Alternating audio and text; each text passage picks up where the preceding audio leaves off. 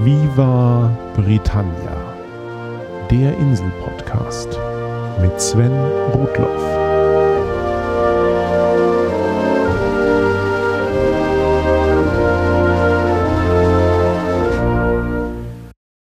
Herzlich willkommen zu Folge 36 von Viva Britannia, dem Podcast über Großbritannien und die Briten. In der heutigen Episode gibt es wieder einmal ein Interview. Allerdings habe nicht ich bei Viva Britannia jemanden zu Gast, sondern ich selbst war zu Gast bei Alexa und Alexander Waschgau im Podcast Hoaxilla.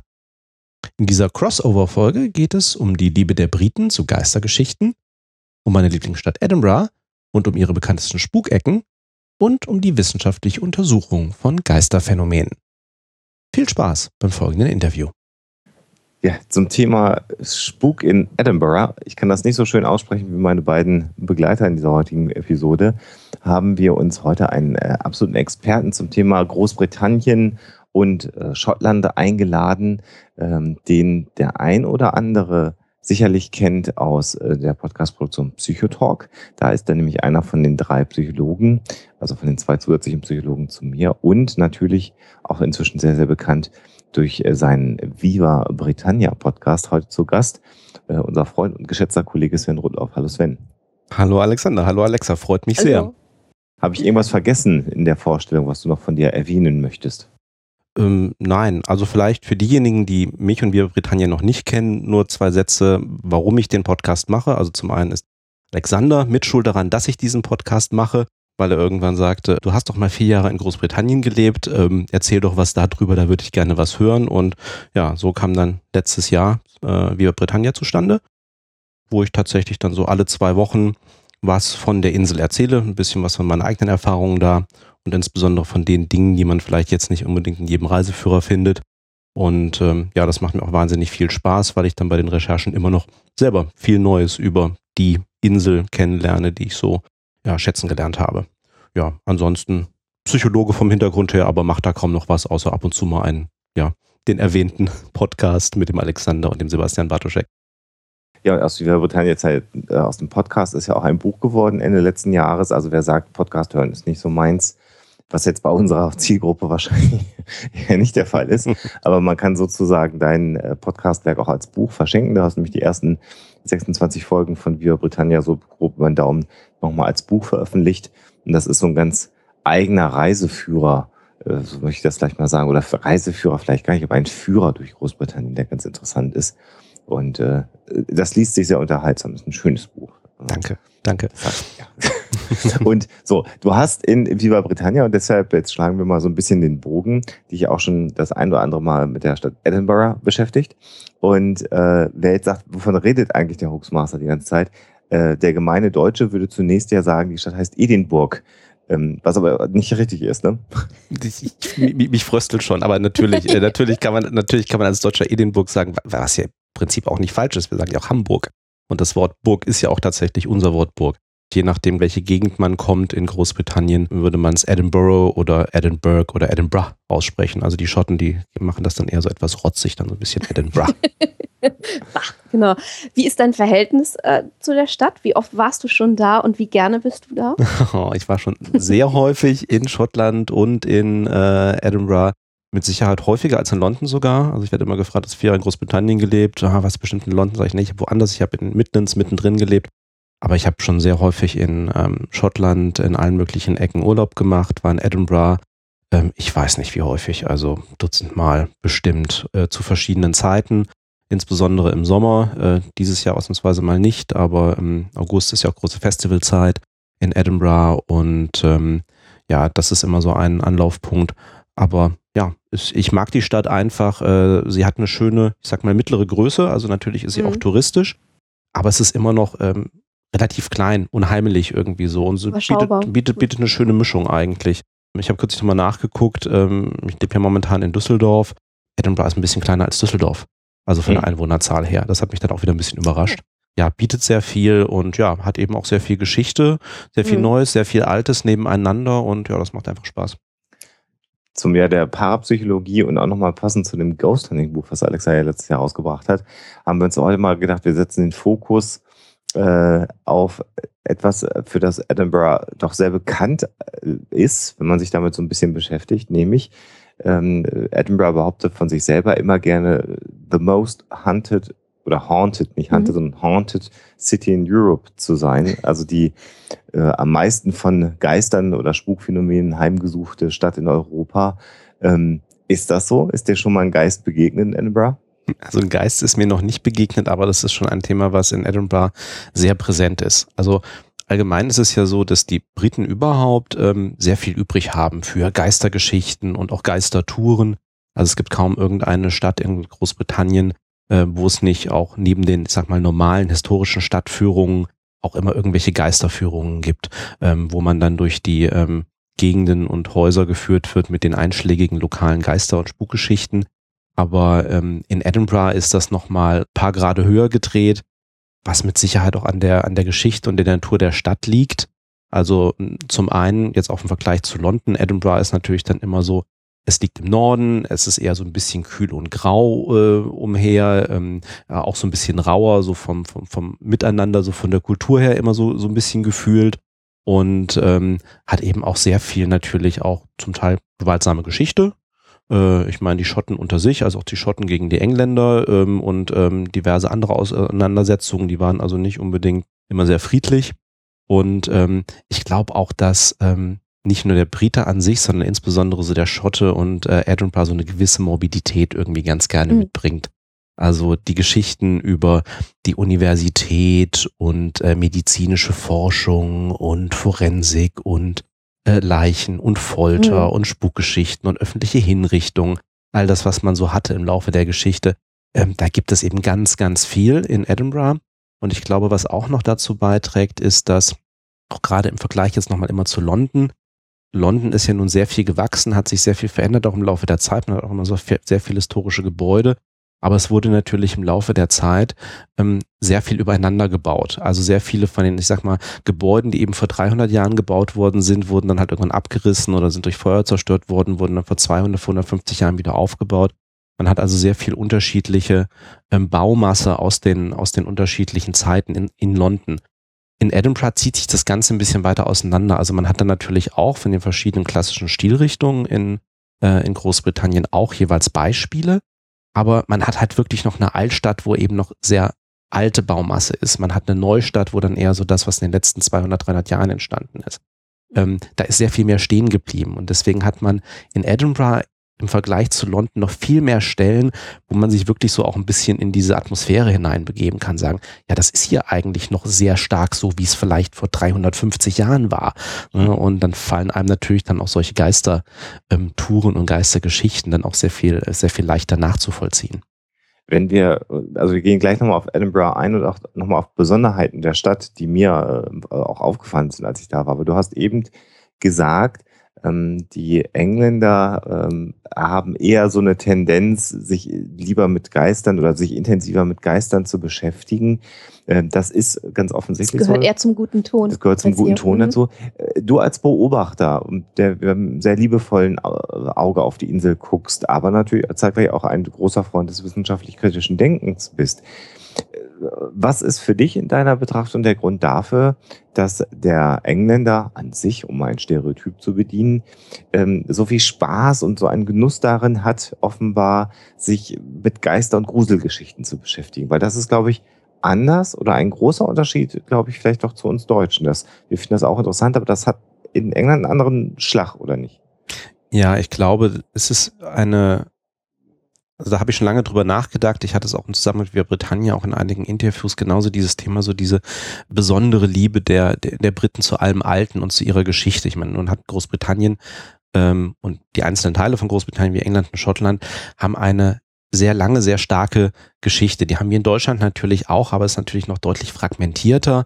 Ähm, und ähm, wer weiß denn wirklich schon zum Beispiel, ähm, da wo ihr jetzt zum Beispiel in Hamburg wohnt, ich meine, ihr seid da zwar auch hingezogen, aber auch da, wo ihr vorher gewohnt habt, wisst ihr jetzt irgendwie groß, welche gro äh, historischen Ereignisse es bei euch jetzt am Wohnort um die Ecke gab, ob es da noch irgendwelche konkreten Gebäude gibt, wo irgendwie was Besonderes passiert ist. Das muss jetzt nichts mit Spukgeschichten zu tun haben. Mhm. Ähm, Also für Münster noch, ja, gut, ja, ja, stimmt, aber klar, en Detail natürlich nicht. Ne? Mhm. Und, und ich habe irgendwie das Gefühl, dass es bei ähm, den Briten noch so ein bisschen natürlicher ist. Also man setzt sich schon ein bisschen stärker damit auseinander, wo man sagt, ähm, wo lebe ich hier jetzt eigentlich? Was ist hier eigentlich passiert? Und wie gesagt, man kann jede Straßenecke gehen und wenn man so ein bisschen in die Geschichte reinguckt, wird man irgendwas finden, wird, wird man mehrere Dinge finden, die da was mit der Geschichte zu tun haben und dass das so ein bisschen präsenter ist. Spukgeschichten, ich glaube, das ist wirklich auch so eine ähm, äh, kulturelle Geschichte, also auch wenn man so ein bisschen die, äh, sag mal, die, äh, die persönlichen Lieblings äh, äh, paranormalen äh, Phänomene oder eben auch äh, unskeptisches Denken, sage ich mal, ähm, dann vergleicht. Ähm, ich glaube, wir ähm, Deutschen sind dann eher noch so ein bisschen also ich will nicht sagen rationaler, aber bei uns sind es dann eher mehr so die Dinge wie, äh, ne, Alternativmedizin ist halt irgendwie sehr groß, also irgendwie so technisch ausgerichtet oder ab und zu gibt's auch mal eine Spukgeschichte, aber ne, dann landen wir bei mhm. Geschichten wie Shopper, der dann irgendwie da in der Zahnarztpraxis halt irgendwo aus dem, äh, irgendwo rausspricht, aber jetzt nicht unbedingt irgendwie der Geist, der seit 300 Jahren bei uns im Keller wohnt. Mhm. Ähm, das ist es halt nicht. Ne? Also da, da, da haben dann die Briten wieder ein bisschen, ein bisschen schlechteren Zugang zu. Ähm, also ich sage immer mal gerne, ja gut, ne, die Amerikaner mögen ihre Bigfoots, äh, die Briten mögen ihre Geister und ähm, ja, wir Deutsche sind dann eben in anderen Themen unterwegs. Mhm. Ähm, ich glaube, es ist einfach so ein bisschen das, die, die Liebe zu Alpen, der Auseinandersetzung mit Geschichte. Ähm, ja, und ich glaube auch, ähm, Großbritannien hat ja nun auch eine sehr wechselhafte Geschichte, was ähm, religiösen Glauben angeht. Ähm, da hat man sich dann, glaube ich, in der Gesellschaft schon relativ früh in, in verschiedenen Bereichen auch distanziert oder hat Dinge dann eben auch ein bisschen, äh, bisschen neutraler gesehen, dass ich aber glaube, dass ähm, trotzdem so ein bisschen das, das Bedürfnis nach irgendwas Spiritistischem auch sehr stark dazu beigetragen hat, dass zum einen eben der Spiritismus als Bewegung im 19. Jahrhundert sehr stark war in Großbritannien und eben auch noch die Ausläufer heute. Mhm. Ich glaube, das, was man so sieht, eben auch an Psychics und äh, ne, mit, mit, mit Verstorbenen sprechen möchten etc., ähm, das ist ja ein Thema, was jetzt bei uns in Deutschland eigentlich überhaupt keine große Bedeutung hat, aber eben Großbritannien und überhaupt im angloamerikanischen Bereich eben sehr stark verbreitet ist. Und ich Nicht glaub, umsonst äh, stammt die deutsche Ghost Hunter-Szene auch eben aus dem englischsprachigen Raum. Also natürlich zum großen Teil aus den USA, aber auch natürlich inspiriert ähm, von Großbritannien. Ähm, wenn man jetzt mal so durch Edinburgh streift im Geiste, dann gibt es eigentlich kaum einen Platz, wo man nicht irgendwo auf einen Geist treffen könnte. Aber es gibt so ein paar Stellen, wo doch die Spukfrequenz besonders hoch sein soll. Jedenfalls, wenn man so den diejenigen äh, glaubt, die sich damit beschäftigt haben. Da haben wir einmal Edinburgh Castle, wo natürlich Mary, Queen of Scots, äh, ein furchtbares Schicksal erlitten hat, beziehungsweise dann hinterher war sie ja nicht mehr dort, sondern ist ja äh, in Gefangenschaft oder ins Exil geraten bei der englischen Königin Elisabeth I. Ähm, dann haben wir natürlich äh, den Blackfriars Kirkyard, wir haben ähm, Mary King's Close, was ja eigentlich ein kleines Netz von Gässchen ist. Äh, und wir haben die Southbridge Walls, auf die mhm. wir vielleicht ganz zum Schluss nochmal äh, kommen wollen. Äh, was wäre denn so dein Lieblingsspukort in Edinburgh? mein Lieblingsspukort. Ähm, vielleicht, vielleicht aber, dass ich da einhake, aber wir, wir kennen ja alle Edinburgh. Ähm, Nochmal ganz kurz die Besonderheit dieser Stadt auch beschreiben. Denn ähm, äh, was mich an Edinburgh, ich war bisher nur einmal dort, äh, zutiefst beeindruckt hat, war zunächst tatsächlich das Edinburgh Castle, äh, wo ich sofort, als ich da hinkam, das ist natürlich durch die Filme leider völlig geprägt, die Assoziation an äh, Hogwarts hatte. Also mhm, eine ja. große alte Burg, die, die auf, düster auf dem Felsen thront. Auf so einem wirklich großen Felsen thront, also wirklich wie eine Filmkulisse. Und ähm, auch äh, die, die South, oh Gott, Herr Waschkau und TH am frühen Morgen, South Bridge, ähm, die du gerade beschrieben hast, die dient ja auch einem gewissen Zweck. Also lass uns ganz kurz nochmal über, über die Topografie von Edinburgh reden, damit sich jeder so ein bisschen vorstellen mhm. kann. Mhm. Äh, und dann gehen wir in die Details. Mhm. Also Burg auf einem Felsen, aber genau. das ist ja nicht die einzige Besonderheit in Edinburgh, nee, also oder? Ich, ich glaube, wenn man wenn man wirklich ganz grob sagt, also dieser Felsen, ähm, also der Castle Rock, also die die ganze Gegend dort Edinburgh ähm, liegt also so ein bisschen an der Mündung äh, des Rivers Firth ähm, in die Nordsee, liegt aber eben nicht direkt am Meer. Also es gibt dann Leith ist das Hafengebiet, aber die eigentliche äh, Kernstadt, die Altstadt von Edinburgh ist wirklich äh, um diesen sogenannten Castle Rock entstanden, also so einen äh, aufstrebenden Basalthügel, auf dem dann eben auch die Burg gebaut wurde. Und das muss man sich ganz einfach so vorstellen. Ähm, man nimmt sich ein, einfach so eine Kompass-Rosette äh, und sagt dann, okay, ähm, von links nach rechts, also von Osten nach Westen, zieht sich irgendwie dieser Castle Rock. Und zwar fängt er irgendwie äh, flach im Osten an und mhm. zieht sich dann sozusagen nach Westen, nach oben. Und oben auf diesem höchsten Punkt steht dann eben die Burg. Und zu beiden Seiten, also nach Norden und Süden, fällt relativ steil, fällt dieser Felsen ab. Und das ist auch so ein bisschen das Gefühl, wenn man sich in dieser Altstadt bewegt, weil oben auf diesem Berg ist eben die, ähm, die Burg. Und dann zieht sich eben eine Straße genau diese diesen, diesen Hügel hinunter bis sozusagen, ich will nicht sagen ins Tal, aber bis so äh, bis in die Ebene und am Ende sozusagen ist dann ähm, Holyrood, da wurde ich auch kürzlich korrigiert, weil ich Holyrood gesagt habe, das schreibt sich nur mit einem L. Holyrood, ähm, das ist also der ähm, offizielle äh, Sitz der Königsfamilie in, in Edinburgh, wo dann eben auch sozusagen, das war ehemaliges Jagdschloss. Und im Grunde dazwischen, das ist die Altstadt eigentlich. Dann ist es natürlich so, dass sozusagen sich im Laufe der Zeit dann nördlich und südlich dieses Berges, also genau dann den Flanken auch mehr Menschen angesiedelt haben. Und das war auch der Grund dafür, dass dann irgendwann die North Bridge und die South Bridge gebaut wurden. Also die North Bridge geht eben wirklich nach Norden von diesem Hügel dann über ein relativ großes Tal äh, in das, was heute die Neustadt ist. Genau darunter liegt dann auch der Bahnhof und auf der anderen Seite hat man eben dann genau dann so auch zum Beispiel äh, Zeiten aus georgianischer Zeit dann eben die schön dann auch so ein bisschen nach Schachbrettmuster aufgebaute Neustadt. Und von dem gleichen Hügel hin nach Süden, das ist die South Bridge, die wurde eben gebaut mit einer Straße. Das Besondere da ist, dass man eigentlich, wenn man sich auf der befindet, gar nicht so sieht, dass das eine Brücke ist weil die schon, als sie gebaut wurde, im Grunde durch Wohngebiete hindurch lief. Das heißt, es gibt dann so eine Straße, die läuft dann unterhalb des Castle Rocks lang, parallel dazu das sogenannte Cowgate, wo eben tatsächlich früher dann eben auch die Kühe lang getrieben wurden. Und wenn man da eben langläuft, ja, da, das kreuzt sich irgendwann und da hat man dann eben einen großen Bogen über dem Cowgate, über, diesen, über dieser Straße, wo dann eben dann quer diese Southbridge Straße drüber läuft. Aber das ist auch der einzige Bogen von, ich glaube insgesamt 19 Bögen, die man überhaupt von dieser Southbridge sieht, weil alles andere ist hinter Gebäuden. Und das war auch so geplant und man hat aber dann eben so diese anderen Bögen äh, innen ausgebaut. Also da waren dann irgendwann Geschäfte drin, das war Ende des ähm, 18. Jahrhunderts. Allerdings war das jetzt nicht unbedingt. Ne? Hm? Das hat nicht gut geklappt wegen das, Baumängeln sozusagen. Genau, ne? überhaupt nicht. Also die wurde sehr, sehr hastig gebaut. Also die ist auch nie irgendwie ordentlich äh, oben versiegelt worden. Das heißt, äh, Regen lief da einfach durch. Also da gibt es auch keine sanitären Einrichtungen drin und gar nichts. Also wirklich ähm, so kleine Höhlen, so kleine Nischen, ähm, äh, Dutzende, die sich da gebildet hatten. Und ähm, das war jetzt auch damals nicht unbedingt das netteste Viertel der Stadt. Also das waren wirklich die Slums von Edinburgh, als es entstanden ist. Und die wurden auch, glaube ich, nur so ein paar Jahrzehnte wirklich genutzt, bevor sie dann auch geschlossen wurden. Ja. Spätestens Ende des 19. Jahrhunderts ja. im Prinzip ganz aufgegeben, bis sie dann wieder entdeckt wurden oder geöffnet genau, wurden. Genau, genau. Und richtig, richtig eigentlich wieder zugänglich, in Anführungsstrichen, sind sie eigentlich auch erst so seit 20 Jahren, 25 Jahren wieder.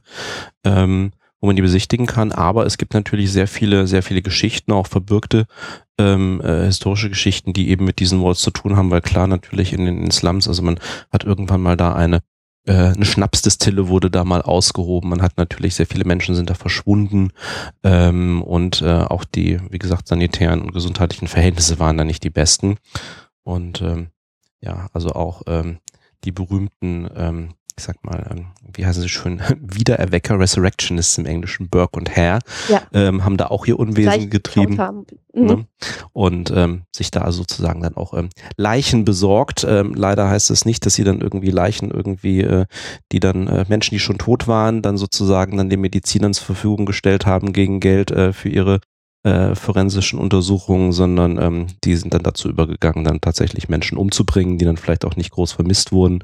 Äh, da im Umfeld dieser Slums und der Walls und ähm, sie wurden dann aber erwischt und zumindest Burke wurde dann auch hingerichtet und landete dann später selber auf dem forensischen Tisch. Kein Wunder, dass es da spuken soll. Genau. genau. Und die beiden Brücken überspannen, das habe ich damals gelernt in Edinburgh, äh, Furchen, letztendlich du hast Tela gesagt, Furchen, die durch die Eiszeit, glaube ich, entstanden sind und da hat sich sozusagen das Eis äh, am Castle Rock entlang geschoben und deshalb gibt es diese beiden Täler oder Furchen, die dann durch Brücken über äh, wunden werden mussten. Das ist eben das ganz Besondere, dass du in der Mitte diesen Berg hast und nördlich südlich davon so Täler, die von Brücken überspannt werden. darum hat sich die Stadt letztendlich mhm, gebaut. Genau. Sehr, sehr eigen, sehr, sehr schön. Und ähm, ich fand das immer spannend, in einer Stadt mich zu befinden, wo du immer irgendwie hochgucken konntest und immer diese Burg gesehen genau. hast. Das war, das hat irgendwie so was ganz Eigenes, irgendwie so wie man sich wahrscheinlich so eine mittelalterliche Stadt vorstellt. Mhm. Und je dunkler es abends wird, äh, desto größer ist natürlich der Effekt, weil die Burg heutzutage natürlich wunderschön angestrahlt wird. Und wenn es dann noch so ein bisschen neblig ist, dann äh, sieht das schon sehr, sehr eindrucksvoll aus. So, also so viel mal, um, um die Stadt zu beschreiben. Und jetzt hat ja Alexa einige Orte genannt. Ähm, der Rudloffsche Lieblingsspukort in Edinburgh. da nageln wir dich jetzt drauf fest. Oh Gott, ist, nee, den, den richtigen Lieblingsspukort gibt es eigentlich, wobei, ähm, du hattest noch Mary's Close erwähnt. Äh, ja, es. Genau, also es gibt ähm, das war noch nicht mal eine Spuktour, aber äh, wo ich wirklich ähm, äh, Edinburgh so richtig schön mal kennengelernt habe. Es gibt auch ähm, literarische Pub-Tours, was also eine Mischung einer abendlichen Stadtführung ist, die auch wirklich in einem Pub beginnt, an verschiedenen anderen Pubs vorbeiführt, ähm, während derer ähm, dann Literaturexperten, zum Teil Schauspieler, dann eigentlich so ein bisschen mehr auch erzählen über die ähm, äh, literarische Geschichte der Stadt, weil wir haben natürlich äh, Stevenson und ne, Geschichten wie Dr. Jekyll und Mr. Hyde sind eben auf Basis von ähm, historischen Ereignissen in dieser Stadt entstanden. Und da wird dann eben schon ähm, erzählt, natürlich zum Teil aus diesen Werken gelesen, mit schönem schottischen Akzent teilweise. Und natürlich auch erklärt, was die historischen Geschichten sind. Und ähm, wenn man dann wirklich mit dieser Truppe dann zum Beispiel äh, umherzieht, dann wirklich auch abends und dann äh, eigentlich gar nicht groß in irgendwelche, ne, wie in die Walls zum Beispiel hineingeht, sondern einfach über die Straßen, genau wie Alexander gerade gesagt hat. Und die Stimmung dann auch entsprechend ist und dann so ein bisschen so dieses, diese Atmosphäre auch vermittelt wird. Mhm. Ähm, also und dann genau durch diese kleinen Gässchen auch geführt zu werden. Das, das, das ist schon sehr schön. Da kann man sich schön, schön reindenken. Also als wir das letzte Mal da waren, haben wir zum Beispiel Edinburgh Castle besucht äh, und mussten enttäuscht feststellen, dass man wesentlich weniger Räume besichtigen kann inzwischen als ähm, das letzte Mal, als ich da war, irgendwann in den 80ern und so, keine Ahnung. Ähm, was ich aber dort nicht gesehen habe, war ein, ein Drummerboy, der dort umgehen soll, mhm. teilweise auch äh, ohne Kopf äh, schon mal gesehen. Äh, der da auf den Zinnen auf und ab marschiert. Dann soll es dort einen äh, geisterhaften Hund geben. Wenn man da mal schaut, äh, es gibt da ja den äh, äh, Pet-Friedhof, also wo die zum Beispiel die royalen Hunde begraben worden sind ähm, und eben dort ja, die Hunde der Wache. Genau, der, die Hunde der Wache, genau. Ähm, soll eben auch ein großer schwarzer Hund umgehen. Und eine Geschichte, die ich besonders toll fand, ähm, war, dass man eines Tages in der Burg einen Tunnel entdeckt hat und gerne wissen wollte, wie weit sich denn dieser Tunnel hinunter in die Stadt zieht. Und da war man ziemlich schlau und hat einen ähm, Dudelsackspieler da reingeschickt. Und ähm, der hatte den Auftrag, einfach da lang zu laufen, den Gang, und immer weiter zu spielen. Und man wollte dann halt oben lang gehen und mal gucken, bis wo man dann eben äh, ihn spielen hören kann und eben so feststellen, wie weit dieser Tunnel reicht. Und das hat man dann auch gemacht und man lief und lief und irgendwann wurden diese Pfeifentöne immer leiser und leiser und dann war er leider weg und ist auch nie wieder aufgetaucht. Und man erzählt sich, dass man in der Burg, ähm, wenn man genau hinhört und auch in der Stadt manchmal, Dudelsacktöne hören. Von unten. Von unten. Das stimmt genau. sogar. Also interessanterweise, wenn man sich durch Edinburgh bewegt, hört man immer mal so etwas ähm, vom Wind herbeigetragen Dudelsacktöne. Ja, das ist. Komisch, merkwürdig, ne? Ja, komisch. Das muss er dann sein. Das muss er sein. Lass uns, äh, also das sind so die Geschichten um, Edinburgh Castle. Ähm, Mary King's Close haben wir gerade schon erwähnt. Auch das muss man vielleicht nochmal beschreiben für all diejenigen, die das nicht äh, kennen. Äh, also man hat ja so eine einen relativ klaren Weg auf diesen Castle Rock hoch, eine, die Kings Road, so heißt die Straße, die da lang führt, die so ein bisschen hochschlängelt und links und rechts davon gehen ganz viele ganz, ganz kleine Gässchen äh, ab, die zum Teil, glaube ich, auch früher dann irgendwann zugebaut waren oder geschlossen wurden. Man hat die jetzt wieder größtenteils geöffnet. Und um diese kleinen Closes, also um diese kleinen Gassen, ranken sich ja auch ganz viele Geschichten. Ähm, hast du da ein paar parat, Sven, was man, was da so alles passiert sein sollte in diesen kleinen Gässchen? Also ich hätte sonst ja, eine, ja. Weil, weil, okay. Erzähl mal. Weil es war, äh, ich habe tatsächlich, als ich auf Studienfahrt äh, in Edinburgh war, ähm, das muss Ende der 90er ähm, gewesen sein oder um 2000 herum, ähm, eine Ghost Tour, ein Ghost Walk mitgemacht und ähm, oder ein Schauspieler allerdings. Ähm, wir sind aber auch eben zumindest herangetreten an diese äh, kleinen Gässchen ähm, und da wurde uns dann erzählt, dass ähm, in Zeiten der Pest die armen Bewohner dort ähm, ein äh, Kreuz an die Tür malen mussten, wenn irgendwer in der Familie, die da wohnte in den Häusern, äh, befallen war von der Krankheit und irgendwann wurden die Fälle dann so zahlreich, dass man gar nicht mehr geschafft hat, ähm, die betreffenden Leute da rauszuholen. Und man ist dann dazu übergegangen, einfach nur die Eingänge zuzumauern. Also man hat teilweise nicht nur die Häuser dann zugemauert, sondern auch die Eingänge zu den Gassen selber, wenn dann nur genug Leute krank war. Und hat die Leute einfach sich selbst überlassen und ähm, gar nicht mehr geguckt, irgendwie jahrelang, wie viele Leichen dann da überhaupt äh, drin lagen in den Häusern. Und als dann ähm, die Gassen schließlich wieder geöffnet wurden, hat jemand äh, eines der Häuser gekauft und wollte da einziehen. Das soll dann so im 18. Jahrhundert gewesen sein und ähm, musste im Prinzip dann sich erstmal den Weg ähm, durch Gebeine freischaufeln, als er dieses Haus beziehen wollte und hat dann in der ersten Nacht ähm, als neuer Bewohner in dem Haus ähm, ja ähm, auch Leichen gesehen, die äh, zerteilt waren und deren Gebeine dann irgendwie ganz äh, gespensterhaft irgendwie durch die Luft schwebten. Das war dann der Spuk dort. Das waren die armen Pestopfer, die man dort mhm. einfach vergessen hat. Es gibt äh, zum Mary King's Close auch noch tatsächlich äh, eine äh, skeptische Anmerkung wollte ich nämlich vorhin noch sagen zur Topologie der Stadt, weil Alexander hatte schön beschrieben, dass ähm, die Eiszeit eben dann diese, diese, diese Senken auch äh, ausgegraben hat, ähm, nördlich und südlich des Castle Rocks. Und wie er gerade beschrieben hat, diese Closes, die laufen ja quasi vom Castle Rock genau dann in, in diese Richtung dann auch. Und äh, diese Täler zu beiden Seiten ähm, durch, die, ähm, durch die Geografie dort ähm, waren eigentlich auch immer ähm, Moorland. Also das ist sehr feucht gewesen, sehr feuchter Grund, ähm, was eben auch dazu beigetragen hat, dass eigentlich eigentlich äh, man ungern direkt neben dem Castle Rock bauen wollte. Im Süden hat man das dann gemacht, ist dann eben das Cowgate und eben die Southbridge dann auch entstanden. Ähm, Im Norden ist es auch mit ein Grund dafür, warum dann nur der Bahnhof dann irgendwann stand und keine, mhm. keine Häuser. Ähm, aber ähm, gerade bei Mary King's Close sagt man auch, naja, ähm, äh, es kann durchaus sein, dass Sumpfgase insbesondere in, in dieser Mary King's Close auf, auch, auch aufgestiegen sind ähm, aus diesem Marschland heraus, äh, was dann natürlich bekanntermaßen auch entweder ne, für, also im Grunde ist es ja Biogas, ähm, das kann sich vielleicht mal entzünden oder es kann dann eben auch zu irgendwelchen, ich möchte mal sagen, Halluzinationen führen. Ähm, also da war man insbesondere bei der Mary King's Close ähm, relativ nah dran, wo man sagte, ähm, ähm, das könnte mit ein Grund auch für einige Geistererscheinungen gewesen sein, die mit, mit diesem Gässchen Verbindung gebracht werden. Jetzt haben wir, wir können natürlich jetzt noch stundenlang uns weitere Geschichten raussuchen äh, in und um Edinburgh, äh, die da stattfinden sollen. Also es gibt wirklich zahllose äh, äh, Geschichten, deshalb auch der Titel, die am meisten heimgesuchte Stadt äh, Europas. Aber wir sitzen jetzt hier mit zwei Psychologen und einer Kulturwissenschaftlerin zusammen. Ähm, lasst uns doch noch mal ganz kurz einen Fokus setzen. Du hast gerade schon angefangen, Sven. Du hast gesagt, ich habe hier eine mögliche rationale wissenschaftliche Erklärung dafür, äh, was in dieser Mary, Mary King's Close stattgefunden hat. Ähm, aber auch nochmal für dich als ähm, Psychologen. Ist es so, dass wenn äh, sowieso jeder immer berichtet in den Pubs abends, ich habe einen Geist gesehen und das ist eine Stadt, wo Nebelschwaden herumziehen. Ist es so, dass man vielleicht dann auch eher geneigter ich benutze den Begriff mal an der Stelle absichtlich falsch, das ist ein Begriff aus der Psychologie, vulnerabler ist, vielleicht auch selber mal was zu sehen oder noch tiefergehend gefragt bei deinen vielen, vielen Besuchen in Edinburgh, ist dir auch mal was untergekommen, wo du für eine Sekunde gezuckt hast?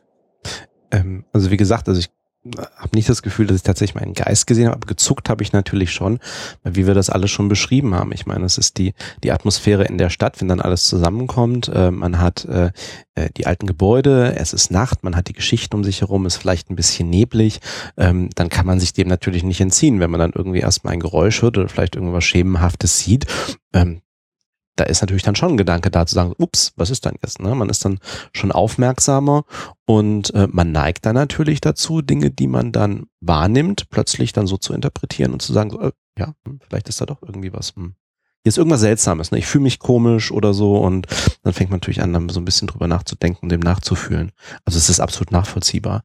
Und ähm, ähm, kommen wir vielleicht mal äh, zu den äh, Southbridge Walls nochmal zurück, weil es da äh, auch noch ein ganz äh, interessantes und ziemlich ähm, ja mit, mit einfachen, aber ähm, guten Mitteln durchgeführtes Experiment gibt, ähm, das wir nochmal besprechen könnten. Ähm, wir haben ja schon gesagt, das war im Prinzip dann ähm, nicht viel mehr als ein, ein Slum, in dem die Leute also wirklich in, äh, ja, schrecklichen Verhältnissen mit wenig Licht, äh, schlechter Luft und ohne sanitäre Anlagen äh, gelebt haben. Wenn heute Touren stattfinden durch diese Vaults, dann ähm, sollen dort, also fast in jedem Raum, äh, irgendwelche Geister umgehen. Da soll es einen Schuhmacher geben, der äh, wenn man, also der eigentlich nicht besonders bösartig ist, der vielleicht einmal irgendwie mit geisterhaften Fingern irgendwie an den Schuh fasst oder so, weil ihm das so interessant vorkommt. Dann soll es aber auch ähm, einen Mr. Boots geben, äh, der es schon ein bisschen ähm, bunter treibt und der ein recht bösartiger Geist sein soll. Und auch die von dir schon erwähnten äh, Burke und Hare sollen dort umgehen. Natürlich, weil sie da auch äh, zu Lebzeiten quasi schon ihr Unwesen äh, getrieben haben. Ähm, wenn man jetzt äh, da durchläuft, dann ähm, sollen angeblich auch recht skeptisch eingestellten Menschen doch mal irgendwann ähm, so Dinge begegnen, die ähm, nicht wirklich einzuordnen sind. Ähm, meinst du, das hängt dann tatsächlich mit so einer Gruppendynamik eher zusammen? Also das sind ja wahrscheinlich dann immer so 10, 15 Leute, die da durchgeschleust werden, dass mhm. einer den anderen ansteckt. Oder meinst du, das hat vielleicht auch was mit den Umweltbedingungen da unten zu tun? Ähm, beides, auf jeden Fall. Ich glaube, mhm. da kommt vieles zusammen. Ähm, also das eine hatten wir gerade schon gesagt, also tatsächlich, ne, wenn ich mich natürlich in einer Situation befinde äh, oder freiwillig da reinbegebe, ich meine, ich gehe ja auch jetzt nicht ähm, ähm, wenn ich dem komplett abgeneigt bin auf äh, so eine Geistertour. Mhm. Ähm, also ich will jetzt nicht sagen, dass jeder, der auf eine Geistertour geht, irgendwie ein Geister glaubt, aber ich lasse mich ja halt drauf ein und sage, ja, ich finde das interessant, ich finde das mal ganz äh, spaßig, da auch äh, durch äh, diese Walls durchgeführt zu werden und ähm, lass mich dann natürlich auch so ein bisschen auf die Stimmung und auf die Geschichten ein. Also genau das. Also ich bin dann ja sowieso dann schon mal so ein bisschen in äh, etwas etwas offener oder wie Alexander sagte, vulnerabler dann vielleicht auch für entsprechende Suggestionen. Und wenn ich dann natürlich noch eine Gruppe von Menschen um mich herum herum habe, denen das ganz genauso geht, mhm. ähm, dann kann natürlich dann auch so äh, allein dieser Gruppeneffekt hochkommen, wenn dann eben einer sagt, oh, ähm, ihr habt mich jetzt aber irgendwie ein kalter Hauch erwischt und das und das und das finde das finde ich finde ich jetzt irgendwie seltsam, weil ich jetzt glaube glaub nicht, dass hier jetzt irgendwie irgendwo ein Zug ist oder so, sondern hm, das war jetzt irgendwie seltsam und dann sagen wir mhm. ja, ich auch und so, ne? Und dann steigert man sich so, so, so ein bisschen hoch. Also es ist auf jeden Fall beides, sowohl die Umwelt als auch natürlich mit mit welcher psychologischen Verfassung man selber oder als Gruppe da auch reingeht. Mhm.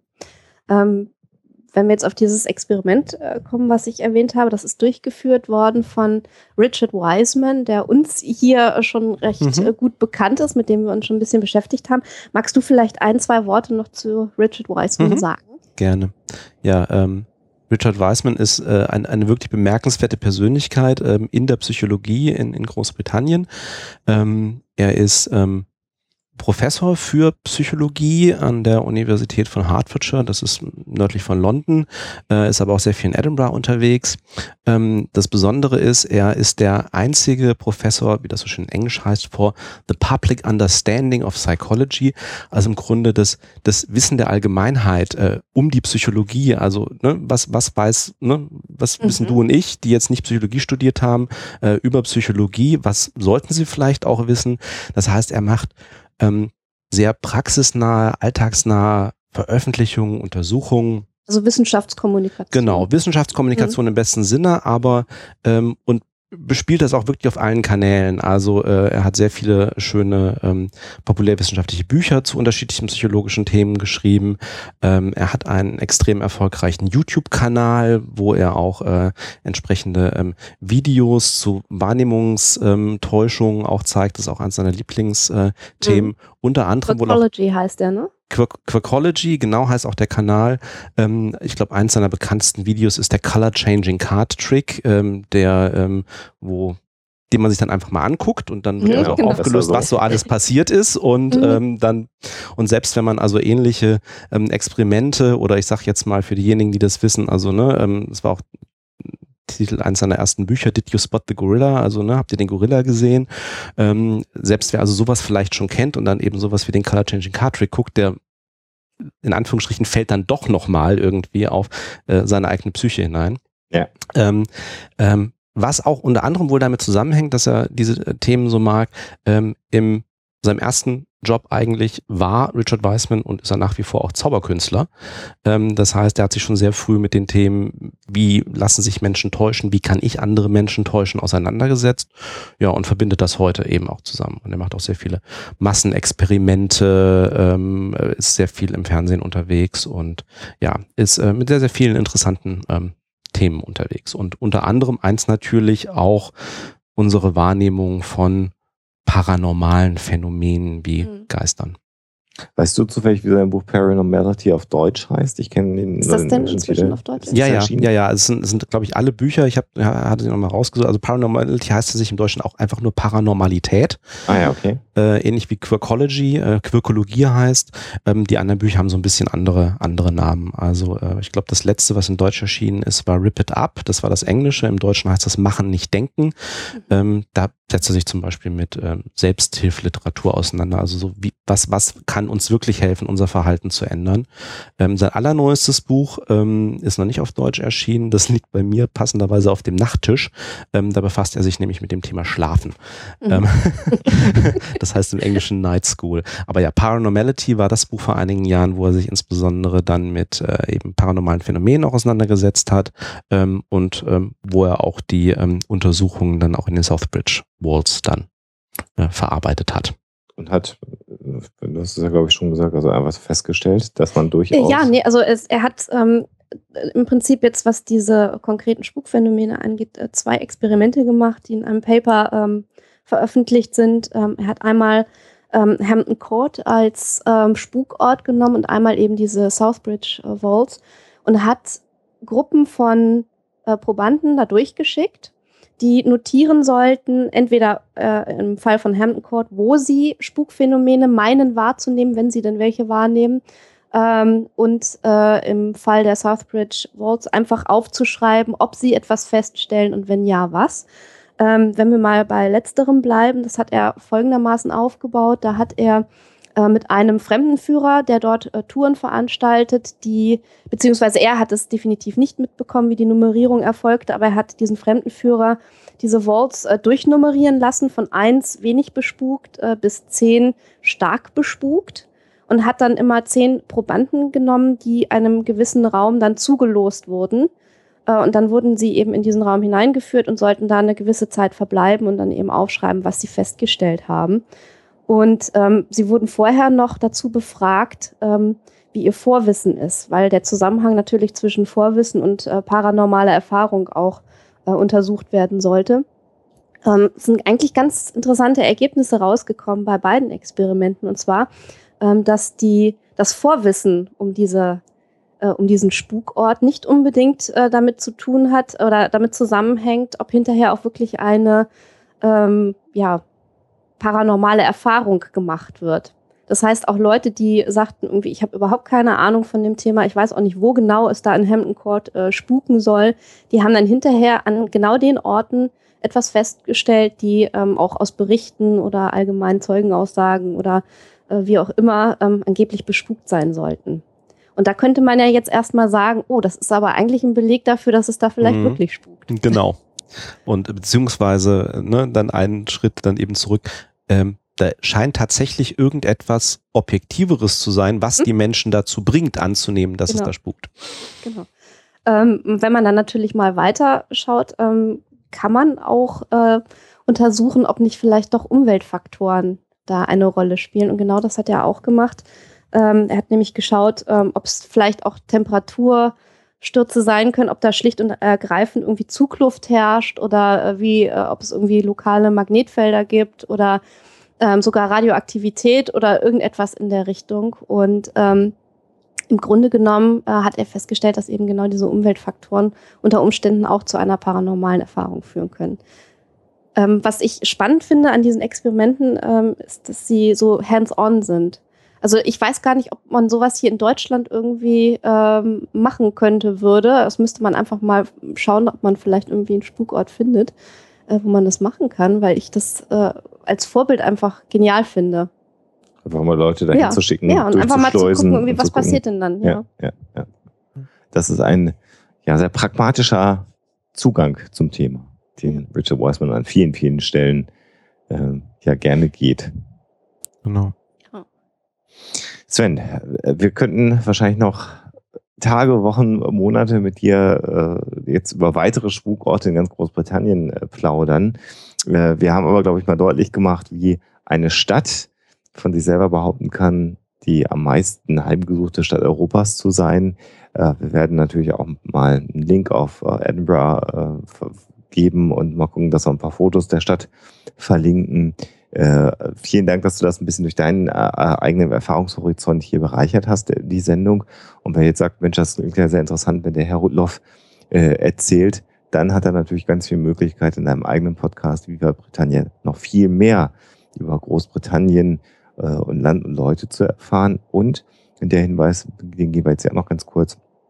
Man kann dich ja auch im Rahmen der PodCon, die nächste Woche in München stattfindet, am nächsten Freitag äh, kennenlernen und kann dir dann Löcher in den Bauch fragen, äh, was Großbritannien angeht, weil du bist natürlich auch dabei und du wirst am äh, Samstag in München aus äh, dem Viva Britannia Buch sicherlich auch was vorlesen im Rahmen der Lesung.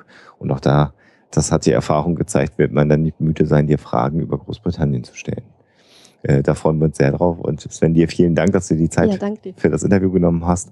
Und euch allen nur die Empfehlung, fahrt mal nach Edinburgh hin und guckt euch das an, oder? Genau, ja, euch auch vielen herzlichen Dank dafür. Ich freue mich auch, ähm, euch dann auch mal wiederzusehen in München am anderen Ende der Republik. Ähm, möglichst viele Hörer auch zu sehen ähm, von ähm, Ruxilla, Viva Britannia, ähm, unseren diversen anderen Produktionen. Ja, und ähm, auf jeden Fall besucht mal Edinburgh. Ähm, hört euch gerne zur Vorbereitung die entsprechenden Folgen von Viva Britannia an. Ähm, das haben auch schon einige genutzt, ähm, einige Hörer. Und ähm, ja, ich freue mich drauf und äh, vielen Dank für die Einladung. Alles klar. Sven, dir alles Gute. Bis dann. Tschüss. Tschüss. Soweit zu meinem Gespräch mit Alexa und Alexander. Nochmals vielen Dank an die beiden für die Zusammenarbeit. Vielleicht ergibt sich bei einem anderen Thema ja noch einmal die Gelegenheit. Wenn diese Folge erscheint, liegen die erwähnte PodCon und die Lesung in München schon hinter uns. Zu Impressionen von diesen Terminen, aber vor allem zum Haus Hannover gibt es mehr in zwei Wochen. Thanks for listening. Cheers and bye bye.